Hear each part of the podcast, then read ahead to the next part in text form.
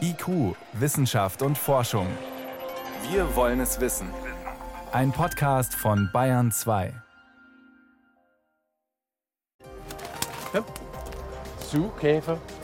Ja, fein. Ja, was für ein schönes Käferchen. Tatsächlich. Es gibt Suchhunde, die Krabbeltiere suchen. Oder konkret den asiatischen Laubholzbockkäfer. Der kann bei Laubbäumen ganz schön Schaden anrichten. Wo er auftaucht, wird sofort eine Quarantänezone eingerichtet und radikal gefällt. Jetzt ist auch Miesbach in Oberbayern betroffen. Mehr dazu am Ende der Sendung. Erstmal geht es bei uns um ja klar, Corona. Eine große Studie zur sogenannten Dunkelziffer startet jetzt in Bayern. Das und mehr in der nächsten halben Stunde Wissenschaft. Wissenschaft auf Bayern 2 entdecken. Heute mit Miriam Stumpfe. Ein Teelöffel Blut soll helfen im Kampf gegen die Corona-Epidemie. Nein, nicht als Medikament oder Wundermittel, sondern als Beitrag für eine Studie. Bayerische Mediziner werden ab sofort Blutproben von Menschen aus 3000 zufällig ausgewählten Münchner Haushalten nehmen und das Blut auf Antikörper testen. Das Ziel? Herausfinden, wie sich das Virus tatsächlich in der Gesellschaft verbreitet hat. Eine aufwendige Studie, denn die Medizinerinnen und Mediziner besuchen alle Studienteilnehmer zu Hause, um die Proben zu holen. Teil des Projekts ist auch eine Untersuchung des Münchner Tropeninstituts. Meine Kollegin Jan Toczynski hat heute ein Team begleitet. So, also ich sitze jetzt hier im Auto mit einem Team vom Tropeninstitut. Neben mir sitzt Dr. Inge Kreudel. Frau Kreudel, was ist Ihr Job heute? Wir besuchen einen Haushalt, in dem eine Person besucht wird, die bei uns im Tropeninstitut war und untersucht wurde durch einen Nasen- oder Rachenabstrich auf das Coronavirus und sie wurde positiv getestet. Und in der Studie, die wir durchführen, besuchen wir diese Personen und untersuchen sie und auch ihre Haushaltsmitglieder auf Antikörper auf das Coronavirus mit der Frage, ob sich symptomfreie Haushaltsmitglieder zwischenzeitlich infiziert haben, ohne dass sie es bemerkt haben und auch um Antikörperverlauf bei den infizierten Personen zu testen. Wir klingen hier alle so ein bisschen gedämpft, weil wir diese schicken Masken aufhaben. Das sind hochprofessionelle FFP2-Masken. Die schützen uns ausreichend, oder? Ja, die schützen uns ausreichend. Es ist ein Schutz gegenüber der Person, mit der man spricht, dass keine Tröpfchen die Person erreichen. Aber auch umgekehrt, diese FFP2-Masken sind angepasst und sind dicht und sie schützen uns auch vor jedweder Infektion, ja. Vorne im Auto sitzen Nora und Paula. Ihr seid Medizinstudentinnen. Was ist euer Job heute? Die Paula und ich gehen auch mit rein. Wir sind beide in Schutzkleidung und auch mit Maske. Ich ziehe mir zusätzlich im Haushalt dann noch einen Kittel an, weil ich dann auch noch näher an den Patienten rangehe und dann das Blut abnehme. Genau, und die Paula hilft mir dann dabei, das mir anzureichen auch. Ihr seid gespannt, was da jetzt rauskommt? Auf jeden Fall sehr gespannt. Also ich finde es super wichtig, dass uns auch die Möglichkeit gegeben wird, als Medizinstudentinnen da schon mitzuwirken und irgendwie der Forschung auch zu helfen, da die Ergebnisse rauszufinden. Und ich bin sehr gespannt, was rauskommt. Wir sind sehr gut geschützt. Ich würde sagen, es besteht eine super, super geringe Gefahr, dass uns da irgendwas passieren könnte. Deswegen sind wir eigentlich sehr zuversichtlich. Die Schutzkleidung und das Training, was wir haben, war bislang ausreichend und es hat keine Infektion bei uns im Personal stattgefunden. Ja, dann sind wir jetzt mal gespannt, wie der Besuch bei den beiden jetzt verlaufen wird. Also muss von diesen Sachen noch irgendwas nicht? Unsere Stühle. Weil wir brauchen einen Stuhl für die Person, die Blut abnimmt, damit sie sicher sitzt. Und einen für mich. Und meine Handschuhe. Hier sind die großen Handschuhe, ne? Ja, genau. Da sollte man ein paar mitnehmen. Okay, geh mal. Das hier muss es sein, ne? Hallo, guten Morgen. Dr. Kreudel hier vom Tropeninstitut. Danke, Bill.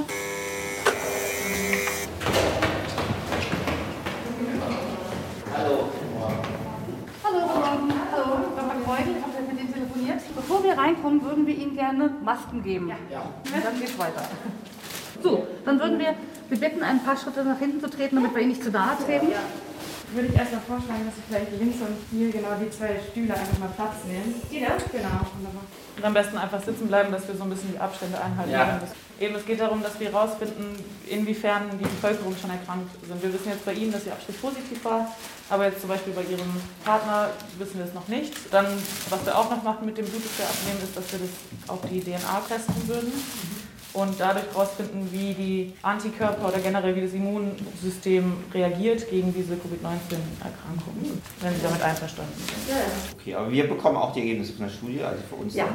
es ist so, Sie alle bekommen diese Befunde zurück, egal ob positiv, negativ.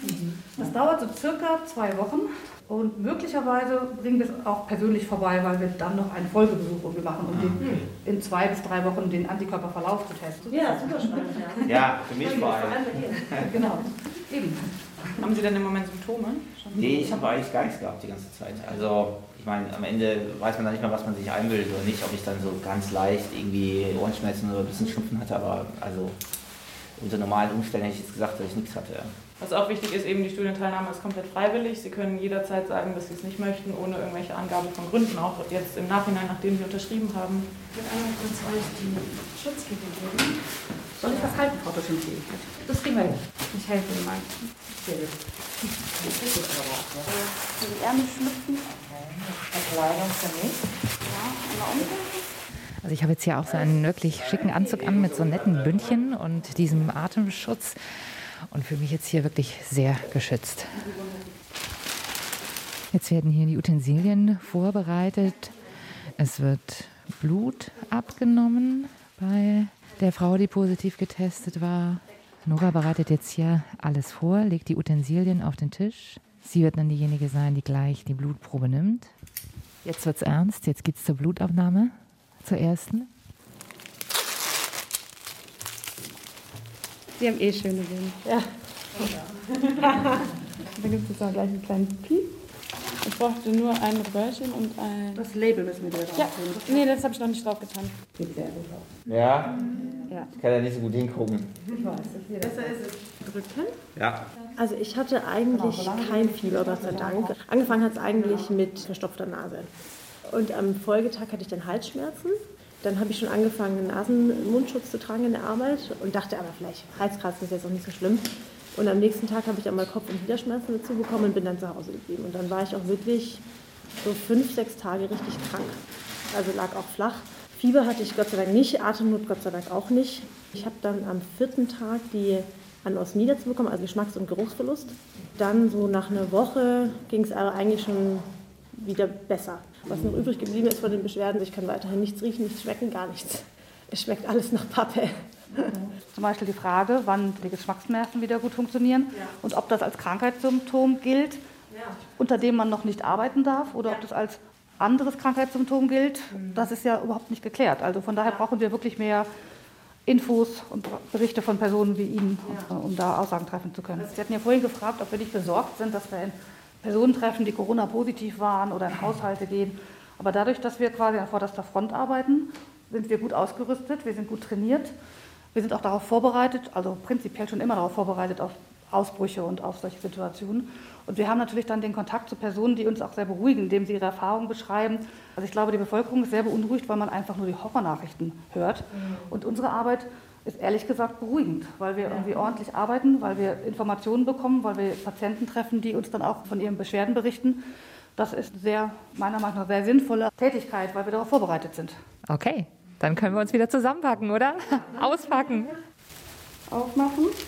Innen darf ich jetzt sozusagen meinen Kittel anfassen. Das heißt, ich versuche innen reinzukommen und dann so runter zu rollen. Soll ich das auch probieren? Okay. Kittel innen, nach unten ziehen. Innen anfassen, nach unten ziehen. Vorderen Rand abreißen. Okay, es ist sogar das Mikrofon nochmal desinfiziert. Hier wird jetzt alles wieder zusammengepackt. Auch die Schutzbrille wird vorne desinfiziert. Und jetzt wieder Hände desinfizieren, weil ich ja die Brille angefasst habe. Wir bemühen uns, alles abzuwischen, alles zu desinfizieren, dass wir kein einziges Virus potenziell hier raustragen. Und dann hören Sie von mir. Ja, Wir melden uns mit den Ergebnissen. Dankeschön, alles Gute.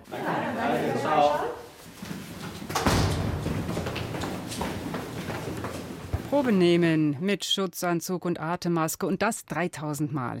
Bayerische Mediziner starten eine Studie zur Verbreitung des Coronavirus. Jan Turczynski hat sie begleitet. Bayern 2.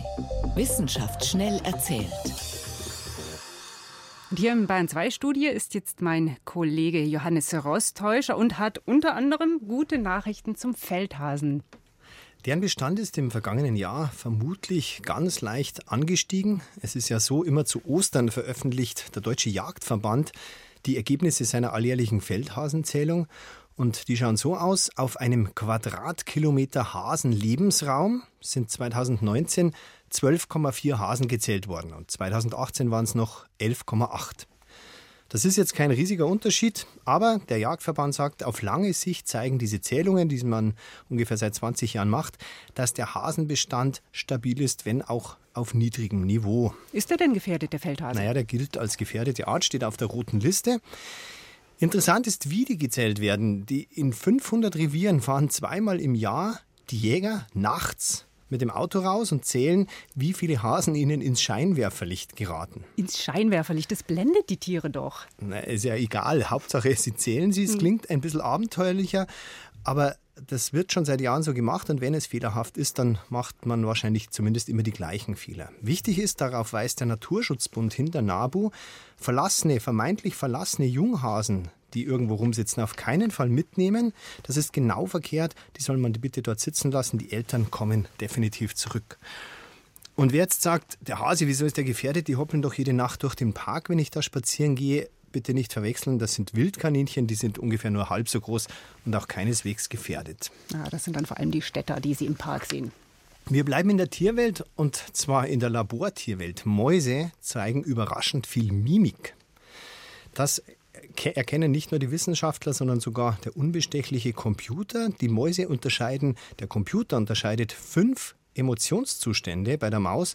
Freude, Ekel, Unwohlsein, Schmerz, Angst. Aha, und wie sieht zum Beispiel eine Maus aus, die lächelt? Ja, die lächelt nicht, sondern die legt die Ohren nach hinten, die Wangen schiebt sie nach vorn, mhm. die Nase nach unten und der Mund grinst eben nicht, sondern schmatzt. Also das ist Freude dann. Das ist Freude und die gibt es auch in Abstufungen zu kriegen. Ein Beispiel bekommt die Maus Zuckerlösung, dann schaut sie eben erfreut rein, wie gerade beschrieben. Bekommt eine hungrige Maus Zuckerlösung, dann schaut sie sehr erfreut rein. Kann der Computer unterscheiden. Kriegt die Maus eine salzige Lösung, dann schaut sie zufrieden rein. Kriegt sie eine sehr salzige Lösung, dann schaut sie angeekelt. Das geheime Gefühlsleben der Mäuse. Ja, deswegen wird auch noch ins Gehirn reingeschaut, das nicht so geheim ist und festgestellt, dass es ganz dezidierte Regionen gibt, die mit den einzelnen Emotionen verknüpft sind. Die sind so dezidiert, dass es sich manchmal um einzelne Gehirnzellen handelt. Also nicht unterschätzen, die kleinen Tierchen. Und jetzt gehen wir noch vom Labor nach draußen in den Schrebergarten. Menschen, die viel Gärtnern, sind zufriedener mit ihrem Körper. Und zwar messbar. Man weiß, dass Gärtnern das Lebensgefühl steigert, die Gesundheit verbessert, aber eben, was man jetzt weiß, auch den Blick auf den eigenen Körper. Man wertschätzt ihn mehr. Öfter sind die Hobbygärtner sogar stolz darauf und sie achten und wertschätzen auch ihre Körperfunktionen mehr. Ausgerechnet das Gärtnern soll das fördern? Ja, die Gruppe war jetzt nicht besonders groß, aber insgesamt waren es 84 Schrebergärtner in London aus zwölf Schrebergartenanlagen im Norden der Stadt und verglichen mit 81, die nicht gärtnern. Und da war der Unterschied ganz frappierend.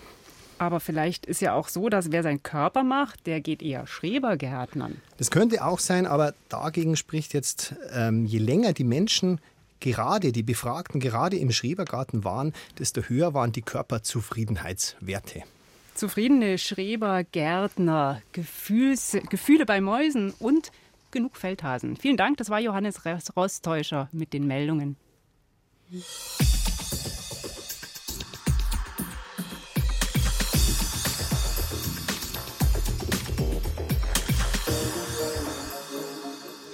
Die Regierung hat so gute Umfragewerte wie noch nie. Die meisten Menschen in Deutschland vertrauen Ärztinnen und Gesundheitseinrichtungen.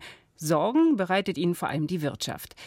Der ARD Deutschland Trend zeichnet heute angesichts der vielen Hiobsbotschaften, die uns immer wieder erreichen, eine halbwegs gelassene Stimmung. Der Deutschland-Trend ist eine Umfrage, die in schnellem Frage-Antwort-Ping-Pong Meinungen abfragt. Die Sozialforscher von Infratest sind aber nicht die einzigen, die den Deutschen angesichts der Corona-Krise in die Seele horchen wollen. Wissenschaftler aus Mannheim und Berlin machen das ebenfalls seit zwei Wochen. Sie fragen offener und versuchen auch den Wandel der Stimmungen zu erfassen. Sven Kästner mit Details. Die Vorgaben fürs Alltagsleben sind streng, aber die große Mehrheit der Menschen hierzulande hält sich daran. Das zeigen erste Zwischenergebnisse aus zwei sozialwissenschaftlichen Studien. In der Woche vor den Corona-Maßnahmen haben noch 10 Prozent der Bevölkerung täglich Kontakte zu Freunden, Bekannten oder auch privat mit Arbeitskollegen gehabt. Das ist auf 2 Prozent geschrumpft. 43 Prozent der Bevölkerung hatte mehrmals pro Woche Kontakte und das sind jetzt nur noch 9 Prozent. Annelies Blom ist Professorin für Datenwissenschaften an der Universität Mannheim. Dort leitet sie das German Internet Panel, in dem regelmäßig mehr als 4000 Menschen aus ganz Deutschland online um ihre Meinung zu verschiedenen Themen gebeten werden. Seit dem 20. März fragt Blom täglich einen zufällig ausgewählten Teil dieser Gruppe nach der Corona-Situation. Mehr als 90 Prozent der Studienteilnehmer akzeptieren die derzeitigen Einschnitte. Noch strengere Maßnahmen würden aber auf weniger Zustimmung stoßen. Eine allgemeine Ausgangssperre hielten gestern noch 40 Prozent der Bevölkerung für angemessen. Und da muss man auch dazu sagen, dass das vor zwei Wochen, da lag die Akzeptanz davon deutlich höher. Da waren wir über 50 Prozent. Ein Indiz dafür, dass die aktuellen Einschränkungen viele Menschen belasten. Immerhin, während der Arbeitszeit können sich viele Kollegen noch begegnen, gemäß den aktuellen Abstandsregeln.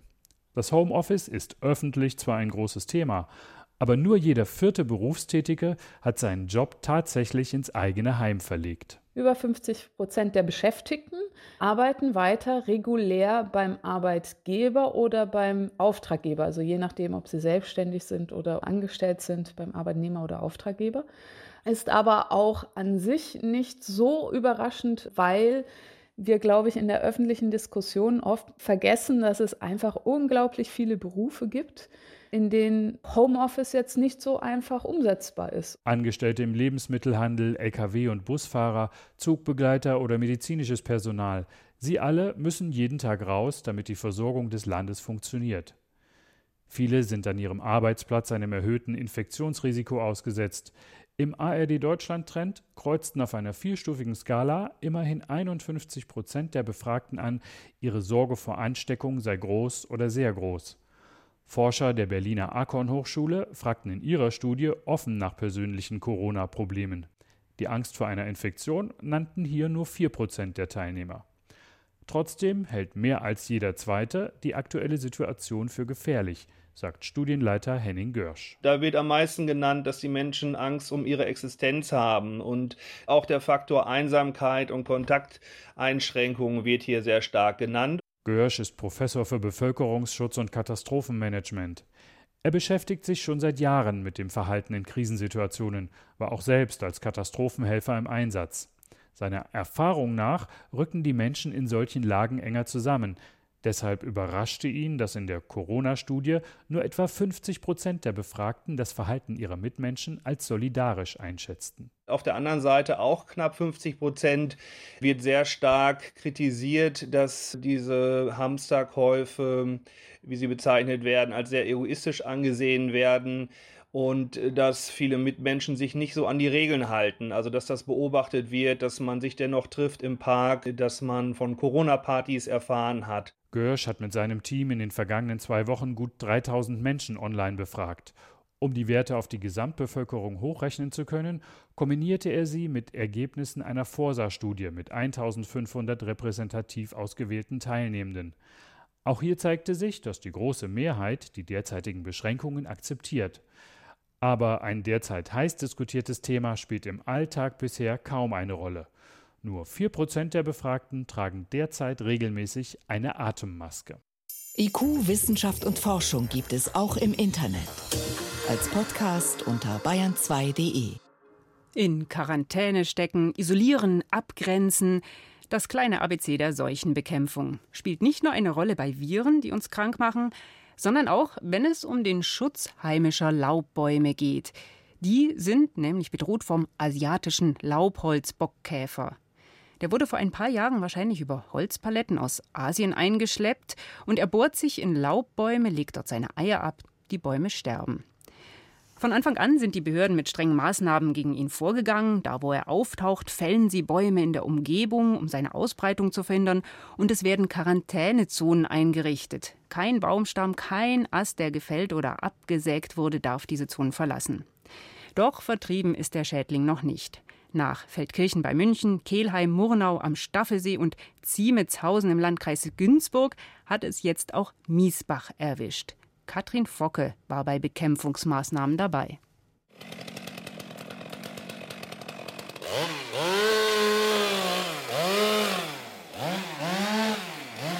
So klingt es derzeit in den Straßen von Miesbach.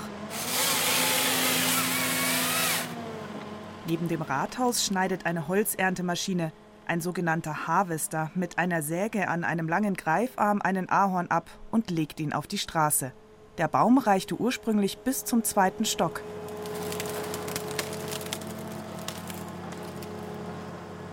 Gerhard Kraus von der Landesanstalt für Landwirtschaft koordiniert die Fellarbeiten.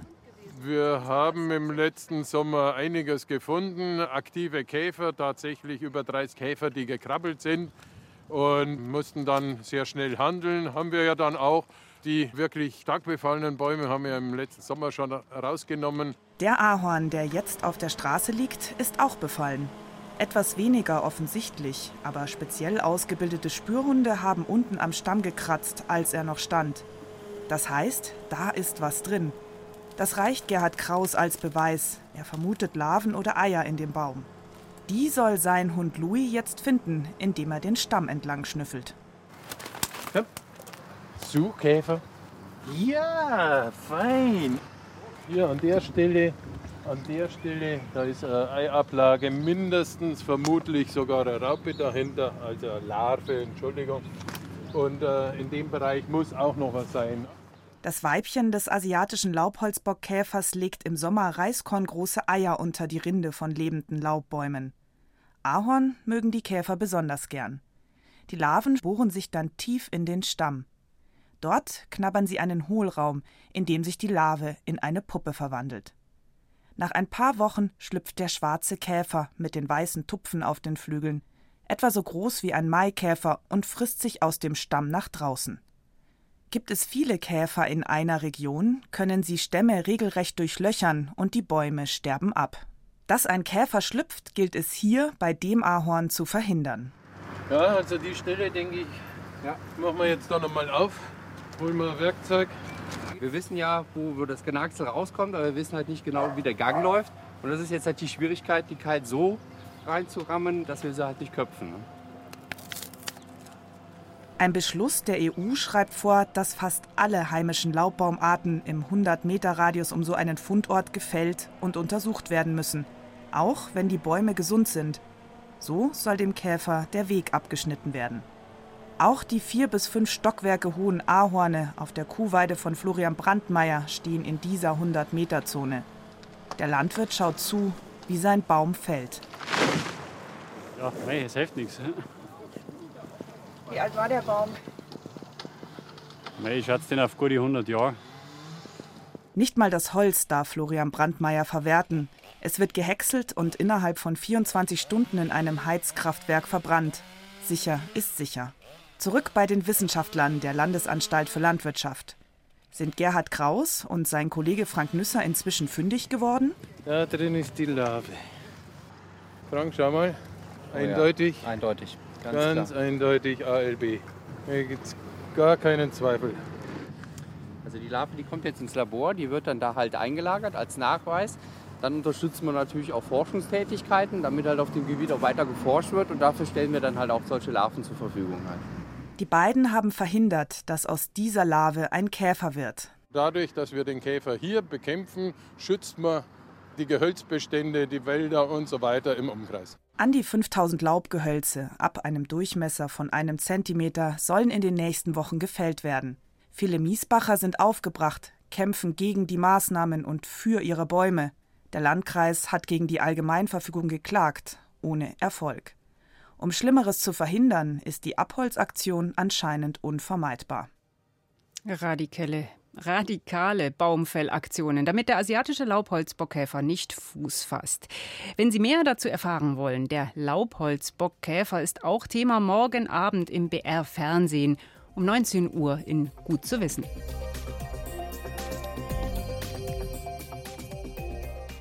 Das war's in IQ Wissenschaft und Forschung. Im Studio war Miriam Stumpfe.